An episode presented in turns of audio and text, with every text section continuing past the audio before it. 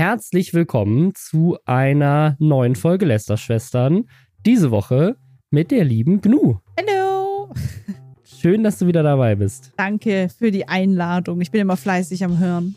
Wie geht's dir? Ja, ganz gut, nur sehr müde und wie du und viele anderen krank. Aber bei Ja. mir ist es zum Glück wieder vorbei, bei dir nicht. Ja, ich hoffe, man hört es nicht so sehr an meiner Stimme. Ich bin echt ein bisschen verschnupft, aber ich habe mir Nasenspray reingemacht. Ich hoffe, es, es hält die, die Stunde Aufnahmezeit. Ja, wir haben nämlich eine ganze Menge Themen. Wahrscheinlich wird es länger als eine Stunde. Es wird, es wird voll. Wir haben so drei Themencluster diese Woche. Das eine ist, ganz bekannte YouTuber kehren wieder zurück. Das zweite ist das Thema, ganz viele YouTuber sind pleite oder haben sehr viel Geld. Und das dritte ist, das Fernsehen verschmilzt mit der Influencer-Branche in dieser Woche, glaube ich, noch nie so sehr wie wir, wir in der letzten Woche. Und dann haben wir am Ende noch ein Thema, was du mitgebracht hast. Da bin ich auch sehr dra- drauf gespannt. Es gibt eine, eine Abmahnungsstory. Ich liebe Abmahnungsstories.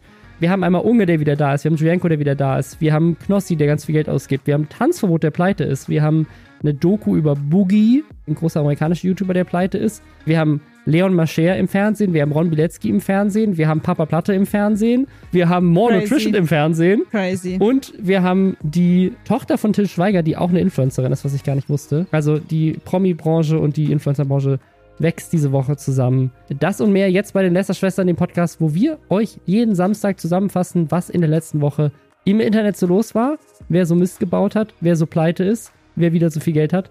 Das und mehr jetzt nach Hashtag Werbung. Und zwar wird die gesamte heutige Folge gesponsert von der Deutschen Bahn. Die haben nämlich eine coole Aktion am Laufen gerade, wo sie Menschen auf Entdeckungsreisen schicken. Und ich war einer davon. Die haben mir einfach eine Aufgabe gestellt und das war, mach mit den Sachen, die die Bahn halt bietet, und das sind echt viele, von denen ich auch noch gar nichts wusste, die coolste Entdeckungsreise. Und wenn das dann am Ende die coolste Reise ist, dann unterstützen wir ein Herzensprojekt von dir. Ich habe mich dafür ein Tierschutzprojekt zum Schutz von Bienen entschieden.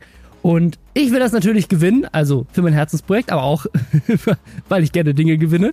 Und alles, was ich als Anhaltspunkt bekommen habe für diese Reise, ist ein Begriffspaar. Faul und fleißig. Also meine Reise muss irgendwas damit zu tun haben, sonst bin ich komplett frei, außer dass ich natürlich die Services der Deutschen Bahn nutze, um diese Entdeckungsreise dann zu machen. Und mich interessiert mal, was ihr draus gemacht hättet. Ich habe mir natürlich direkt gedacht, so funktioniert mein Gehirn. Was ist das abstruseste Ding von der Deutschen Bahn, was ich da irgendwie einbauen kann? Und habe mich erstmal auf die Suche begeben, geguckt, was, was bietet die Deutsche Bahn denn so an.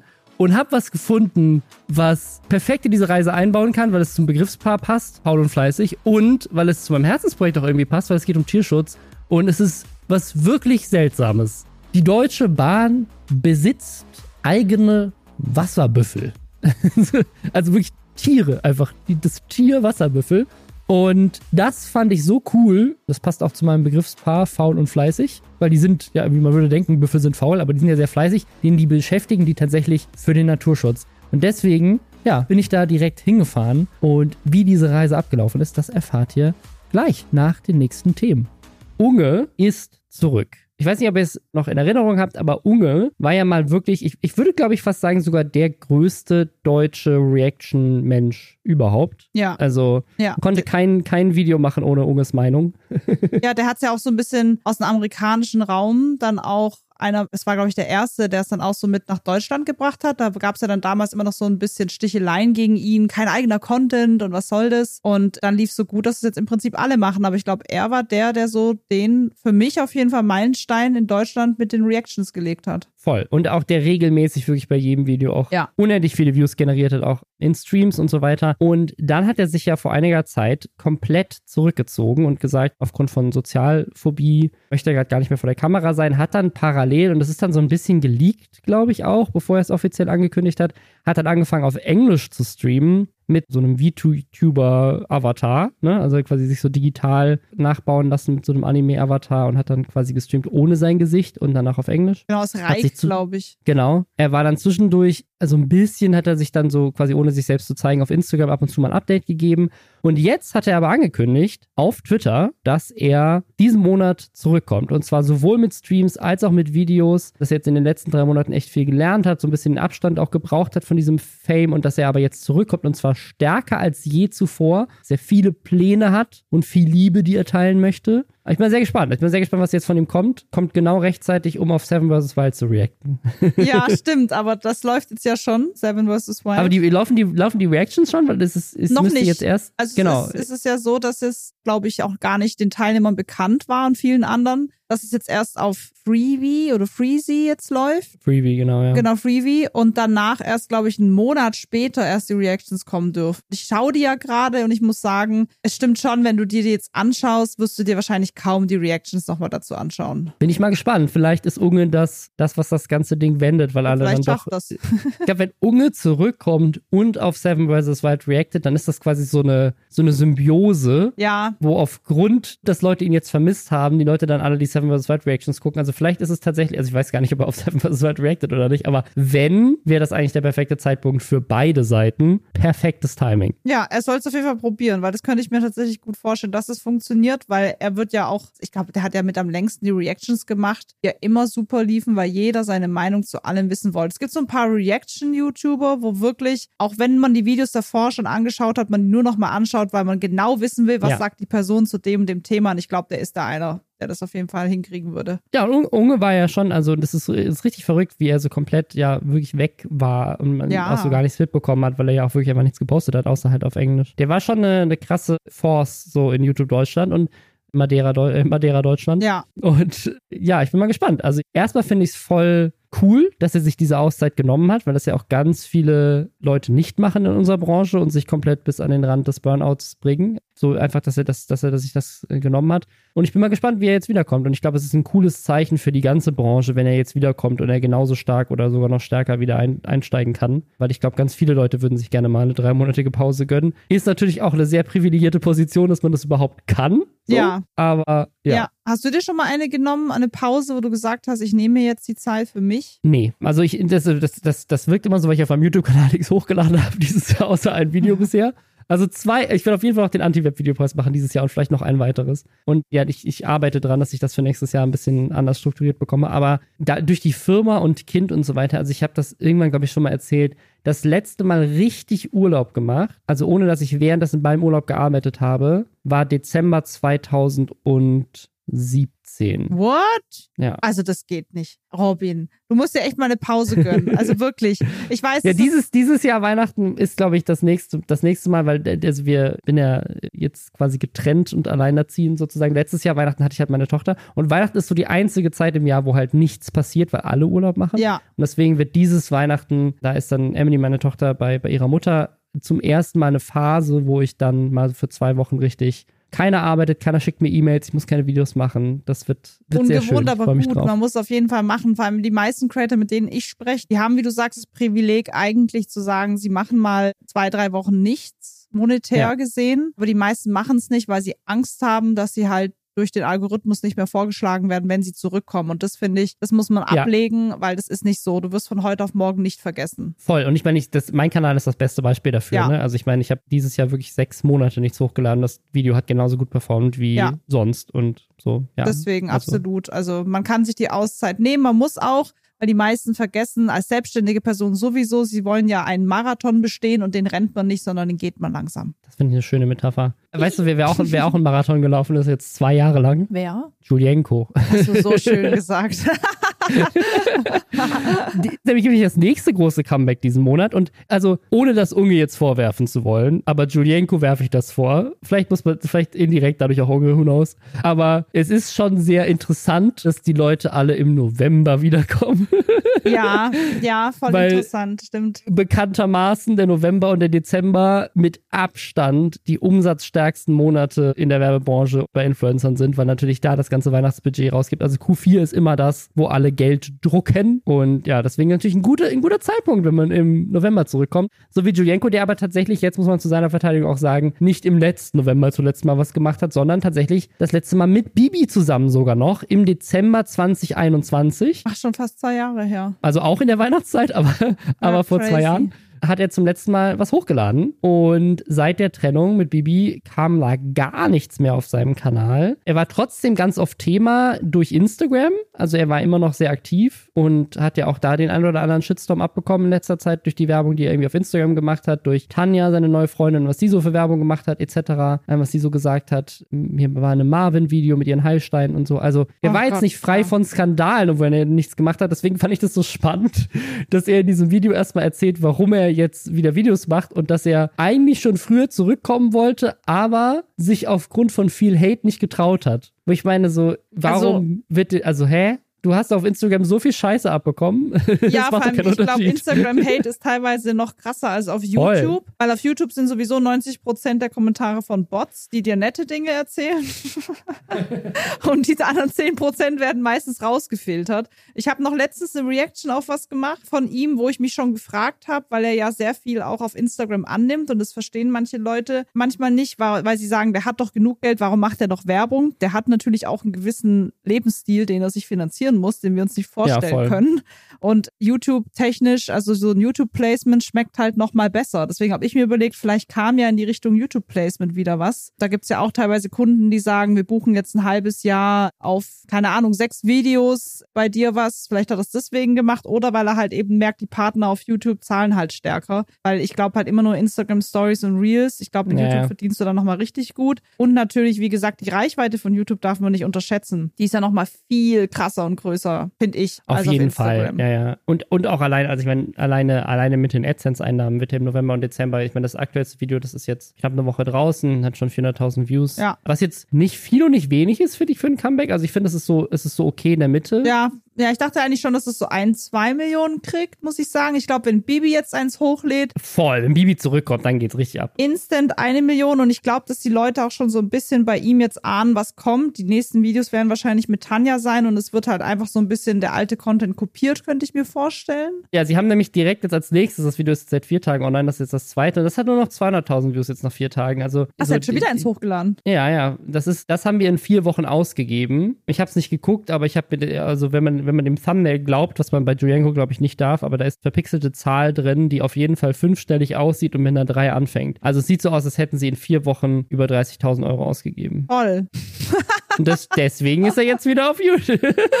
oh mein Gott. Ich, ich frage mich einfach, wie muss das für Bibi sein? Sie hat ja, glaube ich, damals, als Tanja in das Management gekommen ist, das gleiche wie Julienko Bibi, hat sie ja das Management gewechselt. Also muss es ja merken, aber ich würde tatsächlich an seiner Stelle jetzt, wäre ich an dem Punkt, wo ich sagen würde, ich versuche jetzt meine Marke komplett alleine aufzubauen, ohne irgendwie wieder eine Partnerin zu haben, weil auch wenn es mit Tanja nicht funktioniert, was ja, macht er dann? Das finde ich, das finde ich einen sehr guten Punkt. Also das, das, das finde ich super spannend. Wenn die beiden sich trennen, was passiert dann? Ja, ne? du bist ja immer also, abhängig von einem anderen Menschen und deswegen sage ich eigentlich auch allen ja. meinen Kollegen und Kolleginnen, wenn die irgendwie jemanden aus der Branche haben, macht trotzdem euer eigenes Ding, weil wenn das mal vorbei ist, ich würde nie meine Marke mit irgendwem anderen aufbauen wollen. Da hast du wieder das, das ja. Drama. Und ich glaube, Bibi würde auch ohne ihn funktionieren. Voll, ich, ich glaube ehrlich gesagt, dass er auch ohne Partnerin funktionieren würde. Dann kann er halt nicht so viel Content machen, der sich nur so um Couples, Vlogs dreht. Aber ja, dann müsste ich, er sich was anderes ausdenken. Ich frage mich halt, was müsste er machen? Weil ich wüsste gar nicht, was ich von ihm sehen will. Also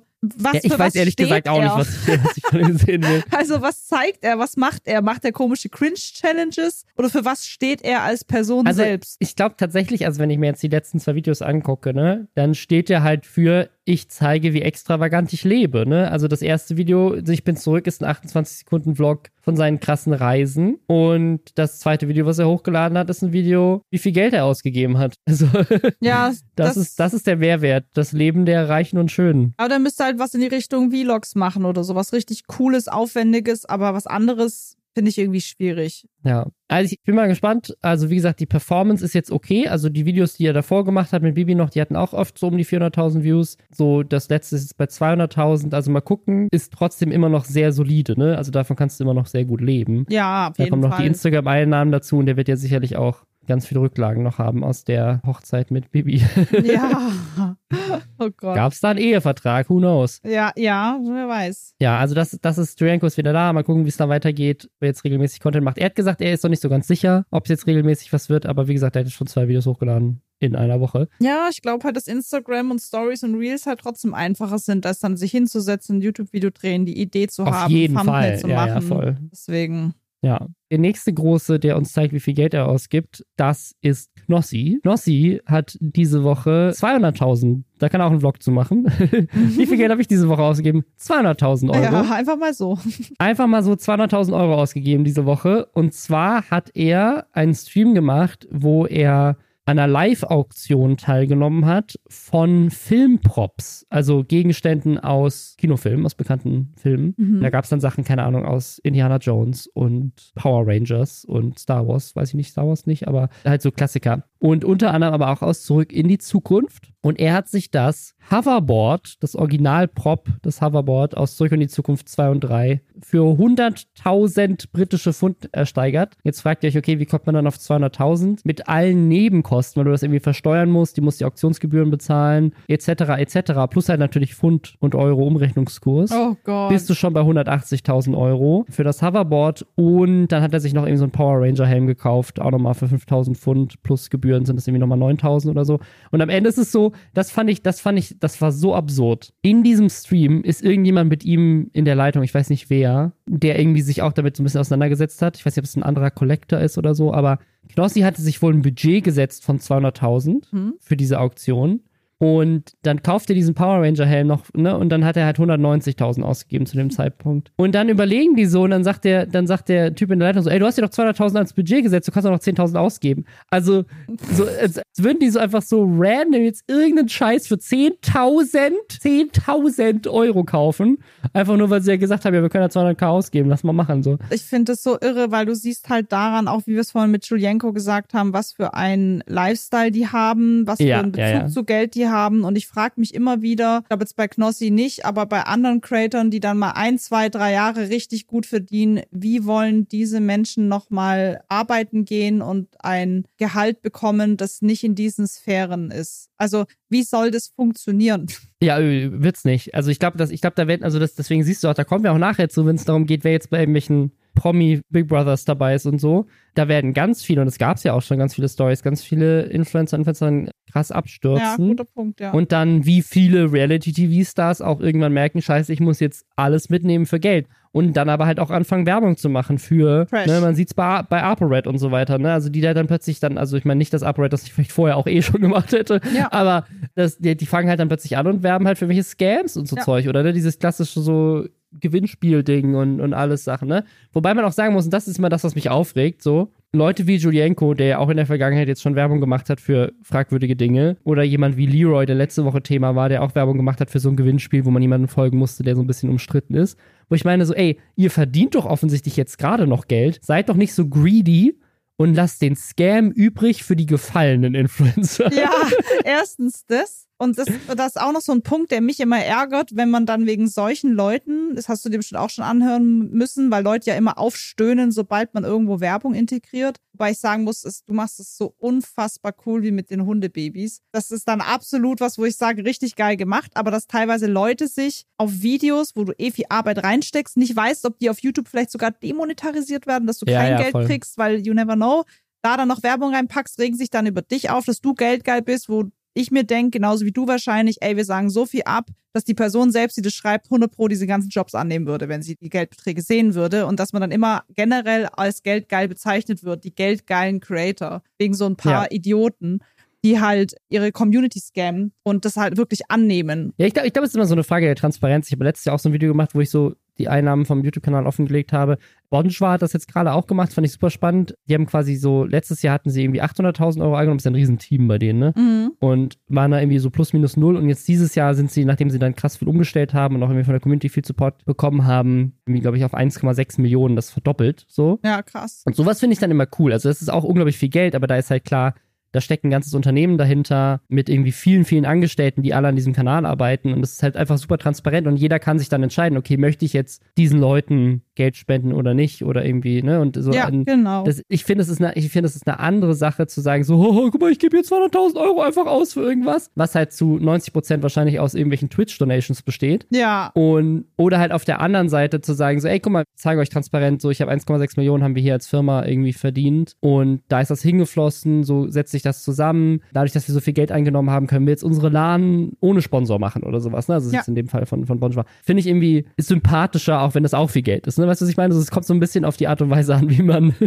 wie man Genau. das präsentiert. Genau, das finde ich auch. Also das, das, das bei denen würde ich zum Beispiel eh niemals irgendwie kritisieren, weil man ja auch weiß, sie legen es offen und vor allem davon muss der auch noch Steuern zahlen. Das ist Umsatz, davon zahlt man Mitarbeiter und alles drum und dran. Das sind ja auch Dinge, die viele dann halt. Deswegen habe ich immer so ein Problem, wenn Leute ihre YouTube-Einnahmen zeigen. Es ist unfassbar viel krass Geld, definitiv. Aber ich würde mir wünschen, dass die Leute Ganze auch mal zeigen, wie viel sie zum Beispiel für Mitarbeiter bezahlen. So, dass die Mitarbeiterkosten, wie viel da eigentlich dann auch weggeht und dass man zum Beispiel auch Projekte hat oder Kanäle hat, mit denen man nur Minus ist, wenn man es so betrachtet, rein wirtschaftlich. Klar verdienen die immer noch insane gut, aber ich glaube, ich würde es trotzdem niemals machen. Ja. Du, würdest du Weißt einfach so offenlegen, wie viel du mit YouTube und Co. verdienst? Also ich, ich habe ich hab's gemacht letztes Jahr. Ach, okay, ähm, krass. Letztes Jahr sehr, sehr transparent aufgeschlüsselt und habe das aber auch dann erklärt mit den Mitarbeitern, habe da aber dann nicht, bin da nicht ins Detail gegangen, was man auch vielleicht hätte auch machen können. Ich glaube, dass manche YouTuber das aber auch nicht machen, weil, weil dann bei den Mitarbeitern drin steht, ich habe 10 Euro ausgegeben für, für den Thumbnail-Designer. Ja, das finde ich nämlich auch faire Preise, definitiv, dass man auch, also da, da wenn du dir dann so ein, so ein, so ein jemand nimmst, der irgendwie im Studium ist, der 15 Euro für ein Video nimmt, wo ich auch schon gesagt habe zu Kollegen, nein, das könnt ihr nicht machen. Das ist einfach zu wenig. Ich meine, klar, wenn du mit deinem YouTube-Kanal startest, du selber noch nicht viel Geld verdienst und man baut sich das zusammen auf und sagt dann, hey, jetzt verdiene ich auch mehr Geld, jetzt kann ich dich da auch vernünftig bezahlen. Das kann ja jeder für sich ausmachen, aber trotzdem, also da muss man trotzdem die Leute vernünftig bezahlen. Ja, voll. Naja, auf jeden Fall besitzt Knossi jetzt ein 100.000 Pfund teures Hoverboard, was auch echt abgefuckt aussieht, muss man sagen, weil das ist ja eine sehr benutzte Prop, aber hat halt wahrscheinlich Sammlerwert für manche Leute. Und er überlegt jetzt, ob er Christopher Lloyd, also der, der da den Emmett Brown spielt in, in Zurück in die Zukunft, ob er den unterschreiben lässt da drauf. Und jetzt ist so ein bisschen unklar, wenn er ihn unterschreiben lässt, senkt das den Wert, erhöht es den Wert, ändert sich der Wert dadurch, weil irgendwie will er das auch, und das, das fand ich auch so absurd. Er hat das gar nicht, also er ist ein riesen Fan offensichtlich. Aber er hat das gar nicht wirklich gekauft, weil er das für immer behalten will, sondern er hat es gekauft, weil er das Investmentobjekt in zwei Jahren wieder verkaufen möchte. Ja, okay, krass. Aber ob das dann jemand wirklich für so viel Geld kauft, war das wirklich so ein be begehrtes Prop, dass man sagt, das lohnt sich? Weiß ich nicht. Also man kann ja auch Nachbildungen dazwischen inzwischen auch kaufen, einfach als Spielzeug. Ja. Was ich so absurd daran fand, ist, dass er auch meinte, ja, wenn, wenn er es mit Verlust wieder verkaufen muss, dann kann er den Verlust steuerlich absetzen. Gut mitgedacht.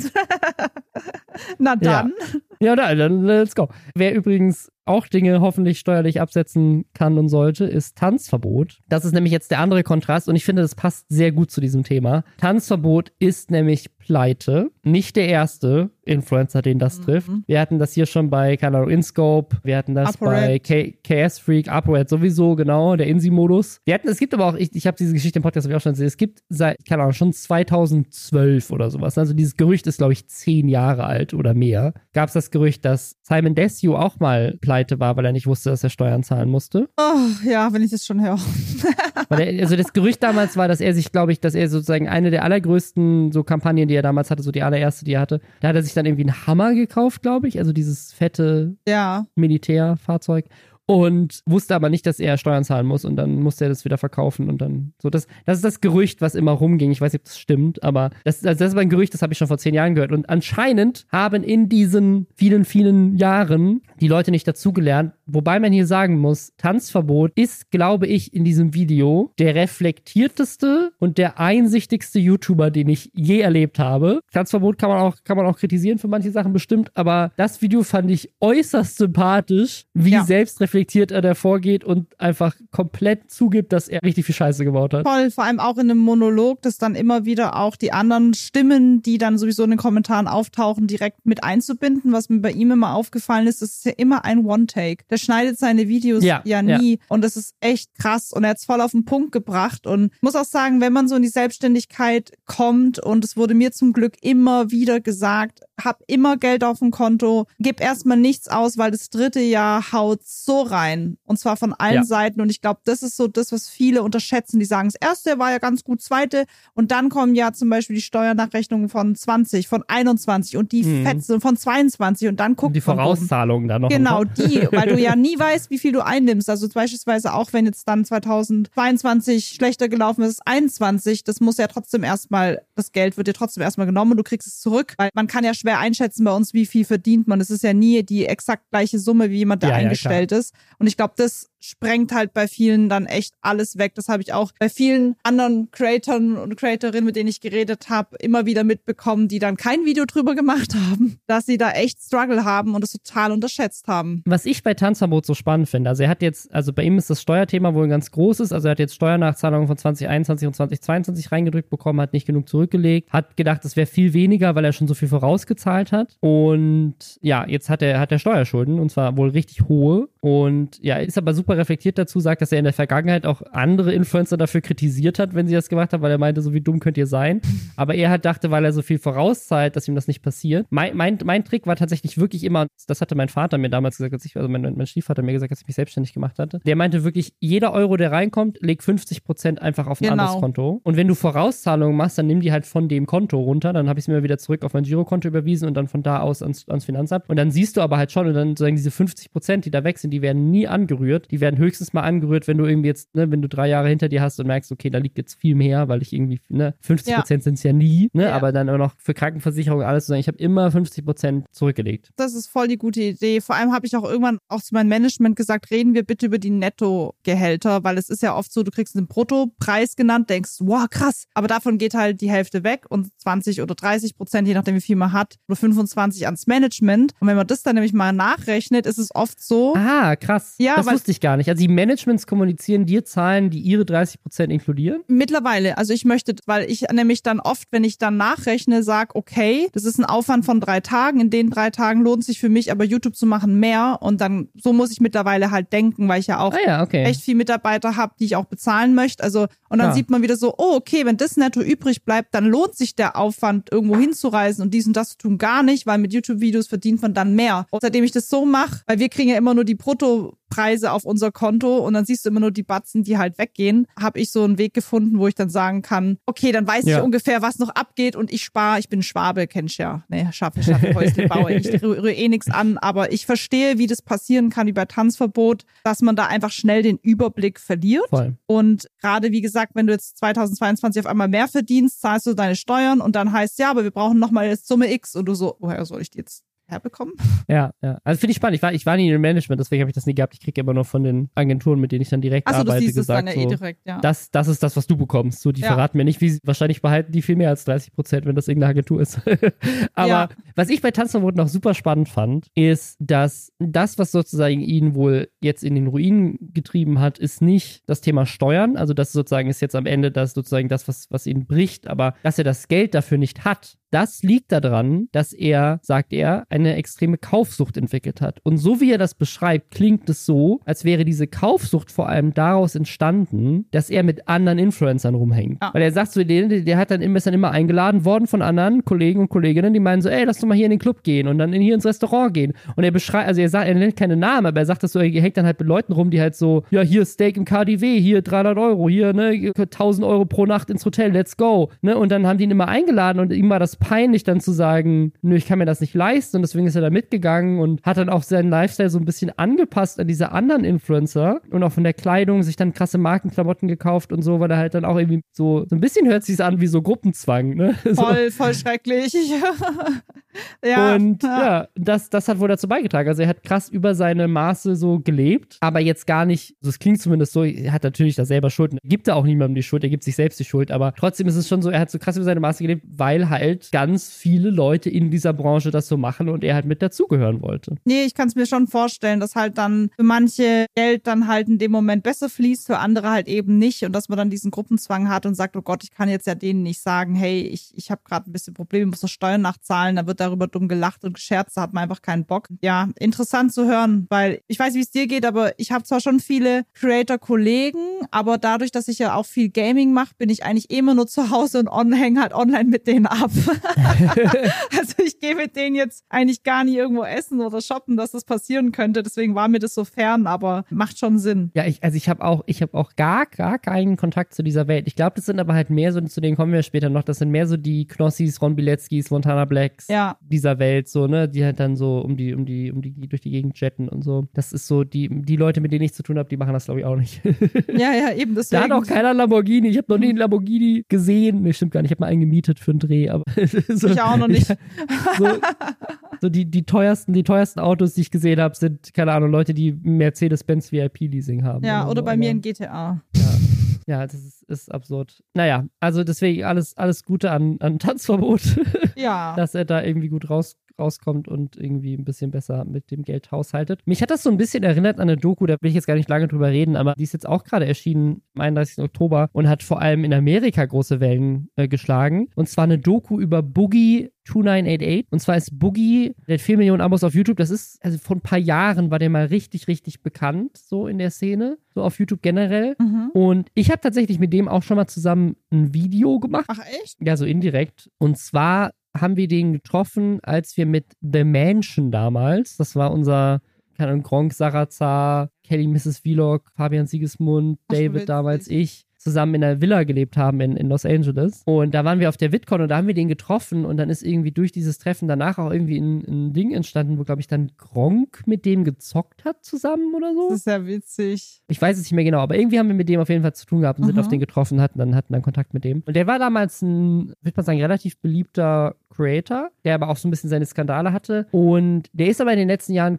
krass abgedriftet. Also er hat, hat, der hat irgendwie Sachen rausgehauen von rassistischen Sachen zu frauenfeindlichen Sachen zu. Also wirklich ganz schlimme Dinge hat er gemacht und ist dadurch so ein bisschen auch, ja, einfach nicht mehr relevant gewesen, weil Leute ihn halt einfach so ein bisschen ignoriert haben. Ja. Dazu kommt, dass der immer sehr, sehr starke Gesundheitsprobleme hatte. Ich glaube, als wir den damals auf der VidCon getroffen haben, ist der auch mit so einem Rollator, also mit so, mit so einem fahrenden Auto, ich weiß gar nicht, wie die heißen, also wo man so drauf sitzt und durch die Gegend fährt, so ein, Mhm. ne, so ein also nicht, nicht ein Rollstuhl, aber halt so, so was, was die Amerikaner Wo man benutzen, fahren kann mit, genau. wie halt in, man das in Amerika so, so meme-mäßig oft sieht bei halt sehr mehrgewichtigen Menschen Mhm. schon sehr, sehr lange Zeit mit seinem Gewicht zu kämpfen und dadurch halt viele andere gesundheitliche Probleme. Und das war aber auch irgendwie immer so eine krasse Story. Also das war auch immer so eine Sache, wo Leute ihm, ähnlich wie Tanzverbot auch, wobei Tanzverbot da auf einem ganz anderen Level ist, aber wo Leute ihn auch sozusagen auch angefeuert haben die ganze Zeit und auch diese Journey mitgemacht haben mit seinen Gesundheitsproblemen und wie er versucht, sein, sein Gewicht in den Griff zu bekommen, um halt seine gesundheitlichen Probleme irgendwie in, in den Griff zu bekommen und so weiter. Das war, das war ein ganz, ganz großes Thema. Er ist halt echt gesundheitlich echt nicht, nicht so gut dabei gewesen und auch immer noch nicht. Hat er es nicht So. auch geschafft, viel abzunehmen mal? Genau, Also, er hat er hat's zwischenzeitlich hat er, ich, es krass ist, viel, genau. hat krass viel abgenommen, also hat wirklich krasse Veränderungen äh, durchgemacht auch. Und dann gab es aber so irgendwie eine Trennung, dann kamen eben diese ganzen sehr, sehr fragwürdigen Aussagen. Er hat irgendwie sehr viel Geld in Krypto investiert und extrem viel Geld verloren. Und ja, durch diese Scheidung wohl auch echt irgendwie so, ich glaube, seine Frau hat sich viel um die Finanzen gekümmert, so alles verloren. Und jetzt, darum dreht sich so diese Doku. Und diese Doku ist so krass, das habe ich auch noch nie erlebt. Ist natürlich Storytelling so ein bisschen, aber mittendrin in dieser Doku bricht der Regisseur diese Doku kurzzeitig ab, weil er sagt, das, was er da mitbekommt, ist so, geht so krass auf seine Psyche, weil es so depressiv ist, dass sie eine Was? Pause gebraucht haben. Hast du die Ja, Doku halt- schon gesehen? Ich habe ich hab, ich hab, ich hab sie nicht bis zum Ende geguckt, aber so die ersten zwei Drittel. Ähm, es, ist, es ist eine super, ich, ich finde es super interessant, ja, die solche Filme anzugucken, weil sie auch sehr kritisch mit dem, mit dem Thema umgeht. Ähm, wie gesagt, ich habe sie nicht zu Ende geguckt, ich weiß nicht, wie es endet, aber der ist halt komplett pleite, muss eigentlich sein Haus verkaufen, so ist, ist halt schwer krank, amerikanisches Gesundheitssystem und ist halt komplett einfach durch diese ganze Scheiße, die er da halt einfach so rausgehauen hat an, an, an Rassismus und Frauenfeindlichkeit, halt komplett am Ende. Ja, So, krass. so Ja, der so schnell kann es dann nämlich gehen. Voll. Es ist so der krasse Fall von so einem Influencer, der eigentlich mal, so in meiner Wahrnehmung, ich habe mich auch nicht groß mit dem beschäftigt, ne, aber in meiner Wahrnehmung eigentlich mal ganz beliebt war, so in so auf Reddit und so Leute, die ihn immer gefeiert haben und so, und dann ist halt alles zerbrochen. Ja, da muss ich immer wieder an. Da hat doch auch jetzt Space Rocks ein gutes Video gemacht zu Will Smith, weil ja Will Smith eigentlich immer voll skandalfrei war. Und seit der Schelle hörst du gar nichts mehr. So einen Fehltritt und goodbye. Außer, außer von seiner Frau. Ja, genau, die ja sehr toxisch ist gerade und alles raushaut und so. Aber ich finde es interessant, wie schnell es dann tatsächlich gehen kann. Also wie schnell du deine aufgebaute Karriere eigentlich beenden kannst mit einer dummen Aussage. Also hoffen wir beide mal, dass jetzt nicht irgendwie morgen eine KI-generierte Version von uns kommt oder eine Scheiße labert. ja, vielleicht braucht es dafür gar keine KI, Robin hasst knows. Frauen. ja, wenn das passiert, dann schicken sie uns bestimmt zum großen Promi-Büßen. Das ist nämlich die Möglichkeit, oh. wie man wieder oh. zurückkommt in die Gesellschaft. Aber bevor wir da hinkommen, machen wir noch einmal kurz Hashtag Werbung. Und zwar geht's weiter mit der Deutschen Bahn, die die gesamte heutige Folge sponsern. Ich hatte ja gerade erzählt, dass ich mich auf den Weg gemacht hatte auf meiner Entdeckungsreise zu Wasserbüffeln, die die Deutsche Bahn tatsächlich beschäftigt. Warum machen sie das? Um die Natur zu schützen. Die sind nämlich tatsächlich sehr praktisch, diese Wasserwürfel. Warum, erkläre ich gleich. Aber erstmal zu meiner Reise. Ich habe natürlich erstmal mir einen Zugticket gebucht. Das geht übrigens ganz einfach in der Navigator-App. Haha. Mache ich tatsächlich immer. Also, fahre tatsächlich sehr viel Bahn und das ist wirklich sehr praktisch. Auch ganz oft unterwegs, weil ich ja oft so bei Drehs bin, wo Sachen sich spontan ändern oder sowas. Einfach kurz in der, in der Navigator-App eine andere Sitzplatzreservierung zu buchen oder sowas. Mega praktisch. Naja, habe ich gebucht, bin ich hingefahren mit dem ICE. Natürlich bin ich erstmal in den falschen Wagen eingestiegen und dann hat mir eine Freundin, die mitgefahren ist, was gezeigt, was ich auch noch gar nicht wusste. Life-Saving Fact, ey. Kennt ihr das, dass man früher noch am Gleis so auf diese Wagenstandsanzeigen geguckt hat, so diese Zettel, die da immer hingen in diesen Glaskästen, um zu gucken, wo ist jetzt mein Sitzplatz so? Aber wusstet ihr, dass man in der Navigator-App einfach auf diesen kleinen Zug klicken kann? Neben den Sitzplätzen kriegt man da in der App angezeigt ganz genau, wo auf dem Gleis der richtige Wagen ist. Dann passiert euch das nicht, wie mir. Sehr praktisch. Und Komfort-Check-In, auch bin ich auch ein ganz, ganz großer Fan von. Habe ich dann auch, auch direkt gemacht. Dann noch ein bisschen ungestört gearbeitet im Zug. Und dann waren wir auch schon bei diesen Büffeln. Und die waren so unglaublich süß. Oh Gott, waren die süß.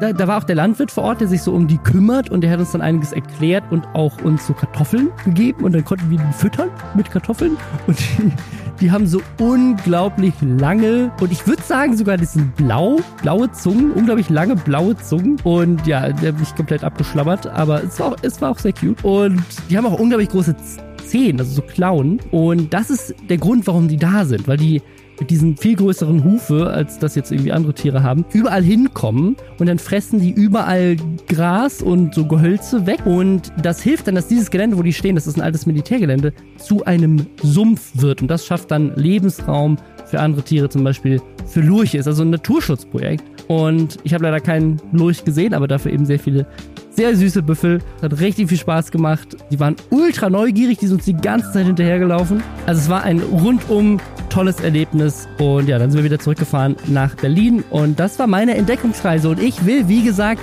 gewinnen. Ich will die Unterstützung der Deutschen Bahn für mein Herzensprojekt. Also helft mir und stimmt für mich ab. Man kann mich für diese Reise abstimmen auf dbmobil.de und dann helft ihr mir und ihr helft fleißigen Bienen. Also Link ist auch nochmal in den Show Notes das große Promi-Büßen findet gerade wieder statt. Und ich bin unsicher, ist das das, wo auch mal Simex dabei war oder ist das ein anderes Format? Ich weiß es nicht. Das ist also dieses Format, wo Promis sozusagen konfrontiert werden mit der ganzen Scheiße, die sie gebaut haben. Und dann im Zuge dessen so ein bisschen so Big Brother-mäßig halt auch in so einer, also die, die müssen halt irgendwie quasi auf dem Fußboden schlafen, haben, haben kein, haben kein fließend Wasser, so, ne? Die werden halt so ein bisschen gefoltert, in Anführungszeichen. Mhm und werden dann zwischendurch immer wieder zu so Gesprächen gebeten, wo sie halt konfrontiert werden mit der Scheiße, die sie gebaut haben. Und dann müssen sie zwischendurch so Spiele machen, mit denen sie sich irgendwas erspielen können. So. Genau. Und Leon Mascher ist dieses Jahr da dabei, in der aktuellen Staffel. Die ist jetzt letzte Woche, glaube ich, gestartet. Ich habe die erste Folge gesehen. Da ist er tatsächlich bisher noch nicht so viel drin vorgekommen. Ich glaube, die spannendste Folge wird die, wo er dann auch eingeladen wird zu einem Gespräch und konfrontiert wird mit seinem, mit seinem Zeug. Das Einzige, was ich bisher mitbekommen habe, ist, dass er irgendwie doch ganz gut reinpasst in diese, in diese Gruppe an Leuten. Es gibt so eine Szene ganz am Anfang, wo er so vorgestellt wird, die müssen dann alle so Bungee-Jumping runter machen von so einer riesigen Plattform wenn sie reinkommen. Und die ganzen Reality-TV-Stars, die da sind, sind alle so, wer ist das? Leon? Aha, Leon, du schaffst es. Also sie ja, alle wussten ja. halt offensichtlich überhaupt nicht, wer er ist. So Klassiker wie bei Jeremy Fragrance bei, bei Promi Big Brother letztes Jahr. Also diese Influencer sind noch nicht so ganz angekommen in dieser Szene, aber ja, Leon Mascher ist da und ich persönlich finde, damit ist Leon Mascher jetzt komplett am Boden angekommen. Ja, ja, vor allem finde ich so, der Reality-Star, Rapper, YouTuber, ich finde es immer interessant, wie du gesagt hast, dass es immer diese verschiedenen Bubbles gibt. Es gibt einmal die TikTok-Bubble, es gibt die Streamer-Bubble und die Streamer-Bubble kennt die YouTube-Bubble nicht, die YouTube-Bubble kennt die TikTok-Bubble nicht und die, sagen wir mal, Trash-TV-Promis kennen YouTube und TikTok und Twitch auch gar nicht. Deswegen ich mich frage, auch Leute, die im Trash-TV verfolgen, überhaupt wissen, wer er ist, weil wenn du auf YouTube jetzt nicht irgendwie aktiv alles mitverfolgst und eine Mimi kennst, dann weißt du ja eigentlich auch nicht, wer Leon, Leon Mascher ist. Ja, ja. Was hat er denn gemacht eigentlich nochmal? Also es war so viel, aber ich frage gerade, Er hat so warum. viel, ja, ich glaube, das ist das Ding. Also ich glaube, was ich bisher mitbekommen habe, ist das Thema, was sie am meisten ihm jetzt vorgeworfen haben, oder ich glaube, das Einzige, was sie ihm vorgeworfen haben, ehrlich gesagt, in der Show bisher, ist, dass er mal verurteilt wurde wegen Polizeibeleidigung. Okay, weil da war ja so viel mehr. Da waren ja diese Ja, ja. gefakten Pranks und Community-Scam. Oh, ich weiß, Ja, ja. dass er mit ApoRed zusammen irgendwelche Häuser illegal eingedrungen, um Voll, 24 voll. Stunden dort bleiben. Das ist ja dann für Leute, die das sehen, denken so, okay. Ich, also ich vermute, dass das gar nicht Thema sein wird in der Show, weil es zu komplex ist für die. Zuschauerschaft. Ne? Also weil da musst du so durchblicken durch die Szene und das haben die meisten nicht. Deswegen ist das Einfachste einfach so eine Überschrift zu nehmen aus der Bild-Zeitung, wo halt steht, Leon Mascher, Skandal-YouTuber zu 38.000 Euro Strafe wegen Polizeibeleidigung verurteilt. So. Und ich glaube, daran werden sie es aufhängen. Ich bin mal gespannt. Vielleicht gucke ich nochmal in eine Folge rein, wo er dann drin ist. Aber bisher, ehrlich gesagt, ist jetzt noch nichts Spektakuläres rausgekommen über Leon Mascher in der, in der ersten Folge. Ja, denke ich mir auch. Ich denke, es wird dann auch so ein Kandidat sein, der halt einfach dabei ist, aber jetzt nicht wirklich so das Zentrum der Aufmerksamkeit sein wird. Nee, nee. Wer aber vielleicht mehr ein Zentrum sein wird bei Promi Big Brother, da hatten wir neulich drüber gesprochen, dass es bei Join so eine Penny Challenge gab, wo quasi so Influencer, kleinere Influencer sich bewerben konnten für einen Platz. Tatsächlich findet bei Promi Big Brother aber auch abseits von dieser Challenge auch ein bekannter YouTuber einen Platz. Nämlich ohne, dass er sich dafür extra bewerben muss, nämlich Ron Bilecki. Der ist dieses Jahr das, was Jeremy Fragrance letztes Jahr bei Promi Big Brother war. Der ist einfach komplett dabei. Und ich muss ehrlich sagen, an dieser Stelle, fetten Respekt an das Casting-Team von dieser Show, dass sie erst Jeremy Fragrance und dann Ron Bilecki gefunden haben als Gesichter, weil das ich,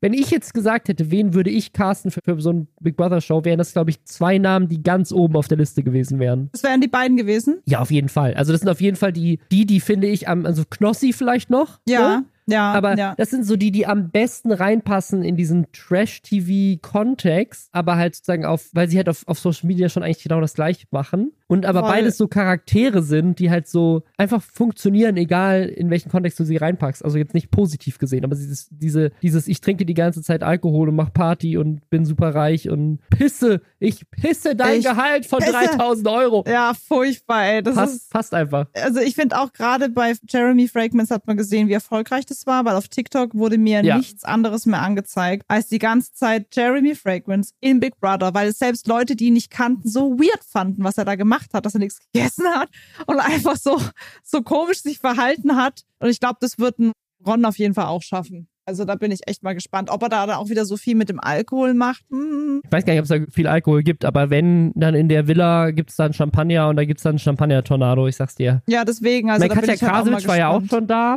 Ja. Die passt natürlich auch perfekt da rein. Also ich muss sagen, ich bin, weil, die an, weil ich die anderen Realities immer überhaupt nicht kenne, ich kenne keinen anderen Namen, Nee. der da dabei ist. Vielleicht sind die auch alle mega gut gecastet und ich weiß es noch nicht, weil ich in dieser Szene mich nicht auskenne. Aber ich finde, die haben ein gutes Händchen dafür, die richtigen Leute auszuwählen. Und ich finde, Leon Mascher sozusagen, der passt gut in dieses Promi-Büßen. Der würde aber nicht bei Promi Brother reinpassen, da wäre weil er einfach nicht mehr relevant ruhig. genug ist. Ja, ja. Genau, der war doch schon mal irgendwo dabei, wo er gar nicht aufgefallen ist. Deswegen, das ist ja, ich bin gespannt. Schaust du es dir an? Also ich, ich werde auf jeden Fall auf TikTok mir die Clips angucken von, Ja. von Ron und mal gucken, was da so rauskommt. Und äh, wenn das abstrus genug ist, dann gucke ich vielleicht auch mal rein.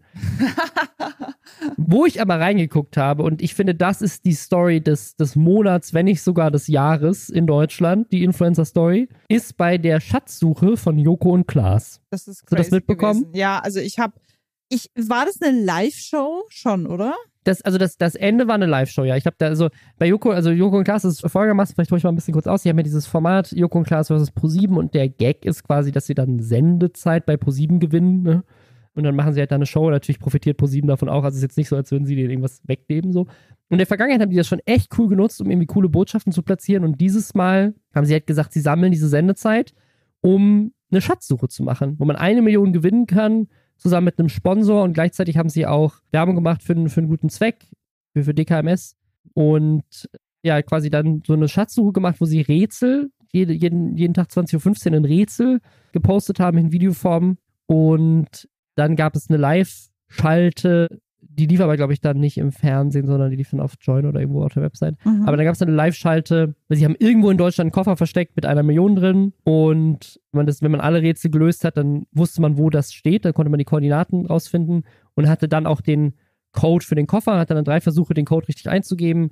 Und wenn man halt der Erste ist, der den, der es dahin schafft und dann der Erste ist, der den Code richtig eingibt, dann kriegt man eine Million Euro. Crazy. Also super, super spannendes Rätsel und irgendwie eine ganz coole Aktion so. Mhm. Und das Besondere, was hier aber jetzt sozusagen gerade zwei Welten verschmelzen lässt und warum wir darüber reden, ist, eine Person, die sich von diesem Rätsel herausgefordert gefühlt hat, war Papa Platte, der bekannte Twitch-Streamer. Und der hat angefangen, diese Rätsel halt zusammen mit seiner Community jeden Abend dann immer direkt im Stream zu lösen. Und da haben halt dann 20.000 Leute zugeguckt jedes Mal. Und das heißt, sie hatten mit Hilfe von so Schwarmintelligenz auch ziemlich ist einfach, dann auch diese Rätsel zu knacken. Und was jetzt am Ende passiert ist, ist, dass die Person da aufgetaucht ist in dieser, in dieser Live-Show. Das war so ein Van, der irgendwo so geparkt war, inmitten von nirgendwo in, in Deutschland. So, reingekommen ist, diesen Code äh, vor dem Koffer hatte, eine Million gewonnen hat und das allererste, was er gesagt hat, nachdem er eine Million gewonnen hat, im Fernsehen ist, danke an Papa Platte. Ja, das ist schon echt geil. Vor allem frage ich mich, ob sie jetzt es künftig ausschließen, dass Streamer mitmachen dürfen, weil es unfair ist.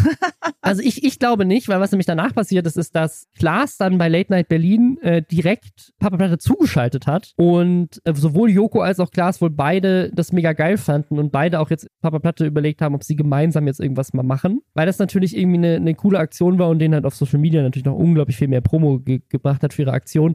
Plus Papa Platte hat dann auch dieses DKMS dann auch mitbeworben, hatte währenddessen selber noch einen Charity-Livestream am Laufen. Also das war irgendwie, es hätte nicht besser sein ja, können. Perfekte Symbiose. es ist wirklich, da, da wurde quasi so Twitch-Geschichte geschrieben. Sogar der Twitch-CEO und Twitch International haben diese Story gepostet auf Twitter, weil das halt so crazy war, dass jemand halt als Twitch-Streamer einem seiner Viewer eine Million Euro ermöglicht hat. Schon genial. Es gab dann auch gab auch Kritik daran, so, weil Leute dann meinten so, ja, der hat die Rätsel ja gar nicht selber gelöst, weil anscheinend wohnte der Typ wohl nur zehn Minuten entfernt von diesem Ort. Das heißt, das ist halt einfach ein Zuschauer von Papa Platte gewesen, ist quasi der Vorwurf. Hat er bei Papa Platte die Antworten bekommen, hat mhm. dann rausgefunden, ey, das ist ja easy bei mir in der Nähe, ist dann da hingefahren und hat sich eine Million gesichert quasi. Ne? Genau, ne? ja. Während andere Leute halt irgendwie quer durch Deutschland fahren wollten und irgendwie das selber lösen wollten, etc., hat es natürlich so ein bisschen diesen Schatzsuche-Charakter ein bisschen kaputt gemacht, wobei ich behaupten würde, wenn die einzige Möglichkeit, so einen Schatz zu gewinnen, ist, dass man der Erste ist, dann wird immer die Person gewinnen, die am nächsten dran wohnt. Also eben, das denke ich mir auch und vielleicht hätte es ja sonst gar niemand gelöst. Voll, ja, ja. Das weiß man ja eben auch nicht. Ich bin nur gespannt, wie sie es künftig machen. Es kann natürlich sein, dass jetzt viele Streamer das halt eben auch versuchen und dann wird es halt unfair. Also ich kann mir schon vorstellen, dass jetzt gerade das nächste Mal wieder andere Streamer auch anfangen, halt mit Rätsel zu lösen. Da bin ich halt gespannt, was sie dafür für, für eine Lösung suchen, wenn es dann wieder irgendwie ein Trimax Fan ist, der da, da irgendwelche Sachen findet. Ob sie dann sagen, das funktioniert so nicht mehr, müssen uns was anderes überlegen. Da bin ich gespannt. Wie den AGBs. Wenn ja. du Papa Platte geschaut hast, dann darfst du nicht mitmachen. Genau. Du musst die Million abgeben hinterher. Das wird dann nachverfolgt. Ja. Aber also ich, ich fand es ich fand's eine sehr coole Aktion. Es ja. war irgendwie sehr, sehr lustig. Ja, und irgendjemand von Papa Plattes Zuschauern ist jetzt eine Million reicher. Ja, geil. Muss er da die Hälfte abgeben? ja, ja, er muss Steuern zahlen darauf. das ist so lustig. Wusste ich auch nicht. Und zwar ist es so, wenn du im Lotto gewinnst oder so glücksspielmäßig, ne, oder irgendwie halt eine, eine irgendwas ja nicht, gewinnst, ne? dann nicht. Ah. Aber weil du bei einer Fernsehshow gearbeitet hast, weil du ja was leisten musstest, in dem Fall Rätsel lösen, ist es Arbeit und es muss mit Einkommenssteuer versteuert werden. Moves muss ich meinen Mitarbeitern nächstes Mal auch erzählen. Dadurch, dass sie für mich arbeiten, müssen sie mir noch ein bisschen mehr Steuern abdrücken. Ja. Das finde ich ist ein, gut, ein guter Ansatz. Den versuche ich für mich anzuwenden. ja, und das, wir haben, wir haben jetzt noch ein sehr großes Fernsehthema, was sozusagen in die Influencer-Welt eingebrochen ist. Oh ja. Und das ist More Nutrition. More Nutrition war Thema beim ZDF-Magazin Royal. Also Jan ja. Böhmermann hat eine Story über More Nutrition gemacht, über die wir hier ja auch schon ein paar Mal gesprochen haben. Mal besser, mal schlechter. Ja, also More Nutrition, falls ihr es nicht, falls ihr es nicht kennt, ist eine Nahrungsergänzungsmarke, die irgendwie eine Milliarde unterschiedliche Produkte. Also du kannst dich, kannst dich wahrscheinlich komplett nur von More Nutrition alles. ernähren, weil es gibt für alles ein Ersatzprodukt anscheinend. Dann hast du nur, nimmst du halt nichts mehr auf außer Süßungsmittel. Ja. Aber genau, und es ist halt ein großes Thema, weil ganz viele Influencer, inklusive Rezo, der mit einer der bekanntesten ist, der, der für Werbung macht, halt Werbung dafür machen. Und war ein großes Thema wegen dem Geschäftsführer auch, abseits von der, von der, von den Produkten, weil der Geschäftsführer halt so ein seltsamer Charakter ist, der sich dann unter anderem mit Julian Zietlow und Flying Uwe, die auch Nahrungsergänzungsmittelfirmen haben, gebieft hat, sehr laut im Internet. Und dann gab es auch Vorwürfe, dass er irgendwie Kritiker bedroht oder zumindest die Firma Kritiker bedroht und so weiter. Da gab es dann so, ja, ganz abstruse Behauptungen, die aber anscheinend, weil Steuerung F hat die jetzt auch nochmal berichtet, anscheinend schon irgendwo was dran ist, dass irgendjemand irgendjemand bedroht hat. So, ich glaube, weiß nicht, wie viel wir da sagen dürfen. ja, ich habe mich damals gewundert, weil der Julian Zietlow hat dann alles gelöscht, Uwe hat alles gelöscht. Ich habe dann auch mit anderen Creators mich ausgetauscht, dass gerade alles runtergenommen und gelöscht wird, gerade zu diesen Drohungen. Und was halt mir aufgefallen ist, gerade auf TikTok, dass ja wirklich alles andere verflucht wurde. Also auch von der Pamela Reif. Da wurde sich drauf aufgehangen, dass da irgendwie ja Zucker drin ist und es ist ja ungesund und also es wurde einfach alles weggebieft, was irgendwie nur Konkurrenz sein kann und das fand ich einfach schon sehr anstrengend, ja. muss ich sagen und vor allem, weil halt eben auch viele, die ja die Produkte auch dann sehr oft und viel benutzt haben, auch unter dem Druck gelitten haben, wenn sie in diesem Team waren, dass sie ja auch viel abnehmen müssen und dieses Gewicht halten müssen. Da gab es so irgendwie die Story ja, ja. von einer 16-, 17-Jährigen, die doch dann irgendwie, wo man sogar drüber nachgedacht hat, was er widerlegt hat, welche Tabletten zu geben, dass sie besser abnehmen kann. Und es natürlich halt schon auch, wie Julian Zietlow gesagt hat, deren Zielgruppe sind halt die das hat er gesagt, nicht ich. Aber er meinte ja, die Zielgruppe sollen auf jeden Fall sein Frauen oder Menschen, die es nicht schaffen, abzunehmen, denen immer wieder Hoffnung machen, dass sie abnehmen. Und die Hauptzielgruppe, ein kleiner Teil ist Influencer, die Hauptzielgruppe sind die Essgestörten. Und das finde ich schon eine krasse Aussage. Voll, ja. Also finde ich auch seltsam, weil er selber Ernährungsergänzungsprodukte Ja, es, ja genau. Also er sagte, es war bei ihm ja genauso. Und ich meine, seine Gruppe ja. hieß ja Size Zero, wo ich auch schon immer dachte, so, ja, schwierig. Hm, schwierig. Ja, also was ich ganz spannend fand an dieser, an dieser ZDF-Magazin Royal-Folge ist, dass sie komplett diese ganzen Themen mit Christian Wolf und dieses ganze Beef und so weiter auch Rezo wird, glaube ich, nur ein einziges Mal erwähnt. Also die haben ganz viel von dem, was im Internet-Thema war, komplett ausgeklammert und haben sich eigentlich nur auf die Versprechen von Monotrition auf gesundheitlicher Ebene auseinandergesetzt. Was ich extrem gut fand, weil, und das möchte ich an dieser Stelle einmal korrigieren, ich in der Folge, als wir damals drüber gesprochen haben, mit, mit Tim, also TJ, damals gesagt habe, dass sozusagen das Problem ja eigentlich nur der Geschäftsführer ist und an den Produkten ja gar nicht so viel auszusetzen ist. Ich lag sehr falsch. An den Produkten ist sehr viel auszusetzen. Sehr, sehr viel. Mhm. Das möchte ich an dieser Stelle jetzt hier einmal korrigieren und mich dafür entschuldigen, weil es ist, also, holy shit. Ich hatte mich aber auch gar nicht so viel mit den Produkten auseinandergesetzt, sondern ich eher mehr so, ja, hier, so hier, okay, chunky Flavor, okay, das ist halt so eine Tupe halt in den Joghurt und dann schmeckt der Joghurt besser, okay, cool. Und das Problematische ist eigentlich der CEO und was der für Sachen raushaut und was er so zu den Leuten sagt und dieses Festival, was wir da auch noch hatten und so. Genau. Aber nee, die Produkte sind anscheinend genau so problematisch. Und da sind die jetzt nochmal tief reingegangen haben nochmal alte Stories ausgegraben, haben sich nochmal Verbraucherzentrale und Ärzten irgendwie unterhalten. Und ja, es gibt wohl sehr viel auch an den Produkten auszusetzen, an den Versprechen, die die machen und na, teilweise halt da irgendwie Nahrungsergänzungsmittel dabei sind, wo es gar keine wissenschaftlichen Studien angeblich gibt, dass sie überhaupt irgendwas bringen. Ja, Studien soll man eh am besten gar nichts draufgeben. So. Also es gibt gute Studien, aber viele kaufen sich ja auch Studien und lassen die dann ja, für ja, sich klar, ja. vorteilhaft aussehen. Deswegen. Genau, deswegen, deswegen finde ich mal ganz gut, wenn das jemand unabhängig prüft und dann von außen nochmal noch mal reingeht und das haben die gemacht, das ist sehr cool, aber gleichzeitig habe ich so ein bisschen Comedy-Potenzial verloren gesehen, dass sie nicht Clips von Julian Zietlow damit eingebunden haben. Ja, die gab es ja nicht mehr. ja, vielleicht deswegen, aber ich, das, ne, vielleicht aus, aus rechtlichen Gründen, who knows. Aber ich, das, das hätte, da hätte ich es ein bisschen schön gefunden, so, wenn, wenn sie noch ein bisschen mehr von den, von den Internet-Beams damit aufgenommen haben, weil vielleicht ist das auch einfach nicht die Zielgruppe. Ne? Das war halt ein bisschen Finde ich ja. ganz spannend. Also sie haben das Thema mal so für eine ganz andere Zielgruppe dann halt aufgearbeitet und deswegen ist es ganz cool, dass es auf jeden Fall nochmal mehr Mainstream-Kritik jetzt bekommen hat. Steuerung F hat auch eine Reportage gemacht und die haben ein bisschen mehr so diesen Internet-Kontext auch mit drin. Genau, weil ich finde es interessant. Und gehen auch auf die Drogen ein. Genau, weil du ja auch meintest, die meisten haben ja gesagt, ja, es ist jetzt ja nur der Wolf das Problem, die Produkte an sich sind ja gut oder da ist ja nichts Verwerfliches, es gibt auch gute Sachen und so. Ich glaube, das haben halt viele auch so gesehen, dass sie gesagt haben, dafür können ja die Produkte nicht. Deswegen fand ich es gut, dass sie den Punkt dann auch nochmal angebracht haben, gerade auch mit diesem einen Stoff, wenn man den erhitzt, dass er doch irgendwie krebserregend sein soll. So Sachen finde ich dann schon gut, dass sie das dann auch nochmal aufgeklärt haben, weil das wusste ich tatsächlich selber halt eben auch nicht. Ja, das, das fand ich auch mega crazy und da haben sie auch Rezo zu befragen. Also Steuerung F hat mehr so diesen Internetansatz mit reingebracht und das war vielleicht auch die Aufteilung, die sie einfach gemacht haben. Vielleicht ist das der Grund, dass halt Steuerung F dazu auch was gemacht hat, damit sich das nicht doppelt, haben sie quasi so die Internetthemen Steuerung F gegeben und mehr so die Konsum Consumer-Produktthemen an dem, dem Neo-Magazin, äh, dem, dem ZDF-Magazin. Aber was ich noch absurder fand als dieses, die machen Backrezepte mit dem Zeug und es gibt aber wohl Anzeichen, dass es krebserregend sein kann, wenn man das erhitzt. Ja. Was crazy ist, fand ich, dass es wohl eine, eine Agentur gibt, die so irgendwie über 1000 Leuten in irgendwie WhatsApp-Gruppen ein, einlädt, die halt More oder hier diese andere Marke, die die noch haben, Influencer GSN? sein möchten. GSN, genau. Und dass es dann so eine, so eine WhatsApp-Gruppe gibt, wo halt so kleine Creator dann eingeladen werden und die dann sagen, sagen, wir machen, wir nehmen dich auf in die More-Familie, wir sorgen dafür, dass du es schaffst, dass auch du ein More Nutrition Influencer werden kannst. Ja. Und dafür müssen die dann aber erstmal, um sich zu beweisen, wohl Dutzende kostenlose Stories machen. ja. Und eine rechnet das dann so vor und meint, das irgendwie so drei, vier, fünf oder so waren es, glaube ich, pro, pro Woche an, an Stories pro Person und das mal 1200 Leute, die in dieser Gruppe sind. Selbst wenn es nur eine wäre, kriegt dieses Unternehmen irgendwie 1200 Content Pieces for free. Ja, Ganz schön clever, ne? Kids, die halt da, mit, also crazy. Ja, echt clever. Gutes Marketing. Schöne Ja, also- Leute ausbeuten. Also nach diesen zwei Reportagen, ne, und wie gesagt, ich möchte mich da auch selber an die eigene Nase fassen, hätte, hätte ich mich vielleicht auch besser vorher informieren können, als wir das letzte Mal drüber gesprochen haben. Aber es ist äh, auf jeden Fall krass, es jetzt nochmal so gebündelt in diesen zwei Reportagen zu sehen. Und nach diesen zwei Reportagen kann ich wirklich es nicht verstehen, wie man sich nicht von More Nutrition distanziert. Und ich bin mal gespannt, was Wieso da macht. Sie haben ihn wohl auch angefragt, hier Steuerung F. Und er hat da irgendwie dann erstmal nicht drauf reagiert und dann immer ein Statement abgegeben, was jetzt auch nicht danach klang, als würde er das machen. Ja, weiß ich nicht. Ich meine, ich werde jetzt deren Produkte auf jeden Fall nicht kaufen, hätte ich vorher auch nicht gemacht. Aber ich finde, das ist so, das ist jetzt, hat jetzt so ein Level, wie wir hatten das ja bei Ankerkraut auch schon mal so, ne? Also es hat so ein Level, wo halt so die Gesamtmeinung des Internets einfach ist, nee, mit denen kannst du nicht mehr zusammenarbeiten.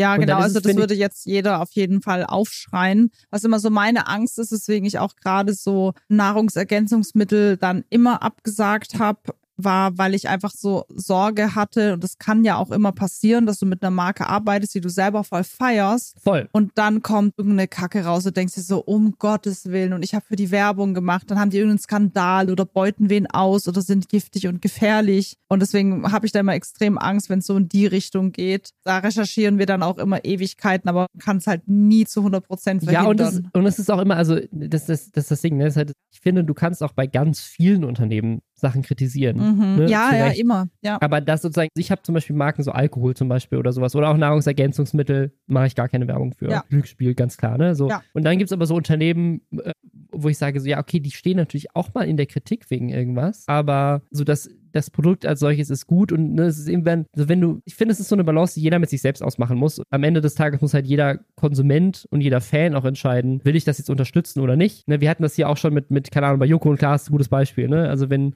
wenn bei denen in ProSieben eine Werbung läuft, dann werden die ja auch nicht dafür kritisiert. Aber das finanziert deren Content. So, weißt du, was ich meine? So, es ist so, Genau. ich bin da immer voll zwiegespalten. Ich Ich, finde, es gibt halt so individuelle Grenzen. Für mich wäre persönlich beim More Nutrition jetzt diese Grenze erreicht. Mhm. Wenn das für manche Leute nicht der Fall ist, so ist halt deren Ding, okay, muss dann jeder selber entscheiden, ob er das dann supporten will oder ob er das halt dann weiterhin kritisiert und halt oder die Videos vielleicht auch gar nicht mehr guckt, wenn er sagt, so kann ich nicht dahinter stehen, dass das diese Inhalte finanziert oder so, keine Ahnung. Genau, und ich finde ja auch, man hat ja auch, das wissen ja viele nicht, die Gespräche mit den Kunden selbst. Also wo man dann zum Beispiel auch sagt, wie kam es denn dazu? Und wir hatten auch tatsächlich interessante Gespräche mit Kunden, wo zum Beispiel Fehlinformationen oder einfach der falsche Name der Firma hinterlegt waren. Das waren sie gar nicht, das war eine andere Firma und sie konnten uns das belegen, dass da zum Beispiel Gerüchte über sie kursieren, die sie gar nicht betreffen. Und das ist halt ein immenser Schaden. Und ich finde zum Beispiel auch, wenn es eine Firma mal gepatzt hat und du merkst, sie tun alles dafür, dass es nicht mehr passiert und es ist jahrelang nicht mehr vorgekommen und das Produkt ist geil, dann finde ich es auch okay, wenn man mit denen wieder arbeitet. Und man hat ja auch mit dem Kunden ein enges Verhältnis und spricht ja auch und tauscht sich aus. Das sind dann zum Beispiel auch Sachen, wenn ich sage, wenn es jetzt nicht wie bei Moore ist, wo ja tausend Dinge sind von Bedrohungen mit giftigen Produkten und sonstigen Co., Ja, ja. dass ich dann auch sage, ja, überlege ich mir dann auch. Also da bin ich dann Voll. auch nicht so, dass ich die Tür für immer zuschmeiß, weil jeder hat irgendwie Steck am Drecken. Steck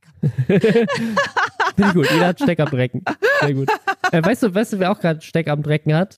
Ich. Luna Schweiger, das ist die Tochter von Till Schweiger, die ist gerade in der Kritik, weil sie Instagram-Werbung gemacht hat für intravenöse Wellness-Therapien. Das, ich dachte erst, es ist sowas wie. Einlauf. nein, nein, nein. Nee, Apropos ich kenne das, ich kenn das, ich kenn das aus Amerika. Und zwar ist das so ein Ding, insbesondere in Las, in Las Vegas. Ich habe das noch nie gemacht, aber ich habe von Leuten gehört, die das gemacht haben, dass du quasi in dein Hotelzimmer in Las Vegas als Hangover-Cure jemanden, so eine, eine Krankenschwester reinkommt quasi und dir so, einen, so eine Injektion quasi gibt mit so einem Drip-Bag, ne, wie heißt das auf Deutsch? Keine Ahnung, so ein IV. Infusion. So ein Infusion-Ding mit halt irgendwie, keine Ahnung, Elotrans drin Mhm. oder was auch immer. Und das halt das angeblich sofort dann deinen Hangover cured und Leute halt so in Las Vegas halt super viel Party machen, weil die halt einfach bis 6 Uhr morgens Ja, Party ja, machen, genau. schlafen die, dann kommt da eine Krankenschwester rein, gibt denen so eine Infusion, dann sind sie wieder Ja, fit und dann gehen sie weiter Party Kater machen. seinen So. Vater rein und dann. Genau, so das, das, als, das als medizinisches Produkt ist natürlich trotzdem wahrscheinlich problematisch, sich da irgendwas reinspritzen zu lassen. Aber ja, in dem Fall ist es irgendwie so, dass mit einer zertifizierten Heilpraktikerin passiert, was jetzt medizinisch auch nicht unbedingt das Gelbe vom Ei ist. Ja. Wusste ich überhaupt nicht, dass es das gibt. So, also, also möchtest du dein Wohlbefinden steigern, dein Immunsystem stärken oder eine extra Portion Energy tranken, dann komm vorbei und lass dir das in den Arm spritzen. Vor allem, es gibt ja eh schon viele Leute, die keinen Bock haben auf Spritzen. Und ich finde solche Spritzen mega ätzend. Ich würde das nie machen. Ich hasse es. Oh Ich Gott. auch. Ich habe das gemerkt, dass ich meine Eizellen habe einfrieren lassen. Da musste ich jeden zweiten Tag Blut abnehmen und das ging mir so auf die Nerven. Vor allem auch, du darfst ja dann auch drei Tage keinen Sport machen. Eine Spritze irgendwo reinjagen ist nie schön. Und da denke ich mir, dann nehme ich mir lieber irgendwie ein Wochenende, schlaf mal aus, geh laufen, mach Sport, ernähre mich gesund. Und ja, wie gesagt, also da muss man sich nicht irgendwas reinschießen lassen. Ich mache auf jeden Fall ähm, nächste Woche zusammen mit More Nutrition Werbung für More Einlauf. Da lasse ich mir ich wollte gerade sagen, ich finde, das ist, also ich bin auch gerade auf der Website, hier gibt es einen Beauty Drip, das kostet 219 Euro. Oh mein Gott, echt? Volles Haar, ein gesunder Teint, Genau. kräftige Nägel. Unser Beauty Drip kann von den Haar bis in die Fingerspitzen wirken. Die darin enthaltenen Mikronährstoffe können deiner Haut zu neuer Geschmeidigkeit und Festigkeit verhelfen. Können. Das ist das Wichtige. Ja. Das musst du immer so formulieren, weil es eben nicht, nicht ja. bewiesen ist. Genau. Können zu einer starken Haarstruktur führen. Das, Oh mein das kann das, für 219 Euro kann das sein.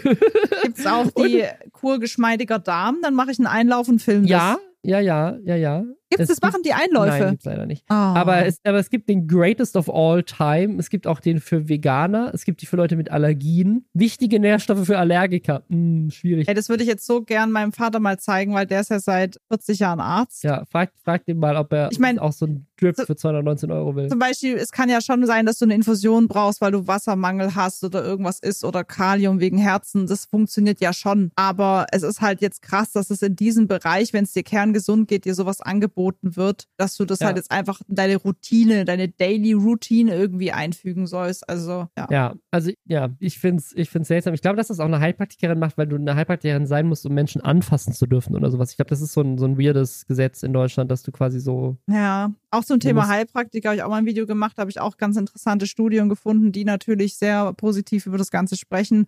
Aber da tun sich ja auch, das kannst ja, also auch so ein Thema, das du öffentlich gar nicht ansprechen kannst, weil die einen schwören drauf, die anderen sagen, no way. Ja, ich meine, die Leute schwören, schwören auch auf Homöopathie, ne? Also das Ja. ist halt trotzdem Quatsch. Aber Das hast du jetzt gesagt, davon distanziere ich mich ganz. ja, auf jeden Fall, das ist der neue, der neue Influencer-Scheiß. Jetzt wisst ihr es, More Nutrition ist out. Direkt danach, das nächste Level ist einfach, spritzt dir die Nährstoffe direkt in den Körper rein. Die können helfen. ja, also ich glaube, ich brauche auch eine. Ich glaube, ich brauche auf jeden Fall auch eine, weil nach, ich habe ja eine Abmahnung bekommen, danach ging es mir gar nicht gut. Gibt's die Anti-Abmahnung, IV-Drip? Genau, die lässt sich dann glücklich fühlen und dass du dein Video nicht löscht. Und ich hatte meine erste Abmahnung bekommen. Hast du schon Abmahnung bekommen? Nein, und das wollte ich an dieser Stelle auch mal erzählen. Es gab, ich erwähne jetzt nicht wen, aber es gab eine ganz große Story vor einiger Zeit, wo ein bekannter deutscher Glücksspiel-Influencer ganz groß damit geprahlt hat, dass er mich abmahnt. Und ich bin sehr froh, dass ich äh, sagen kann, ich wurde bisher in meinem Leben noch nie abgemahnt. Macht daraus, was ihr wollt. Jetzt kommst du deine Community mahnt dich wegen irgendeinem Scheiß ab wahrscheinlich. Ich möchte nicht abgemahnt werden, aber ich meine nur, so- nur so als Anekdote zu dieser Story, wo jemand ganz krass, auch ganz viele andere Leute sich dann angeschlossen haben, meinten so, oh, der Rob Appel, der wird abgemahnt. Tja, also ich habe bis, also, ne? Ich, ich bin noch nie abgemahnt worden, sage ich nur.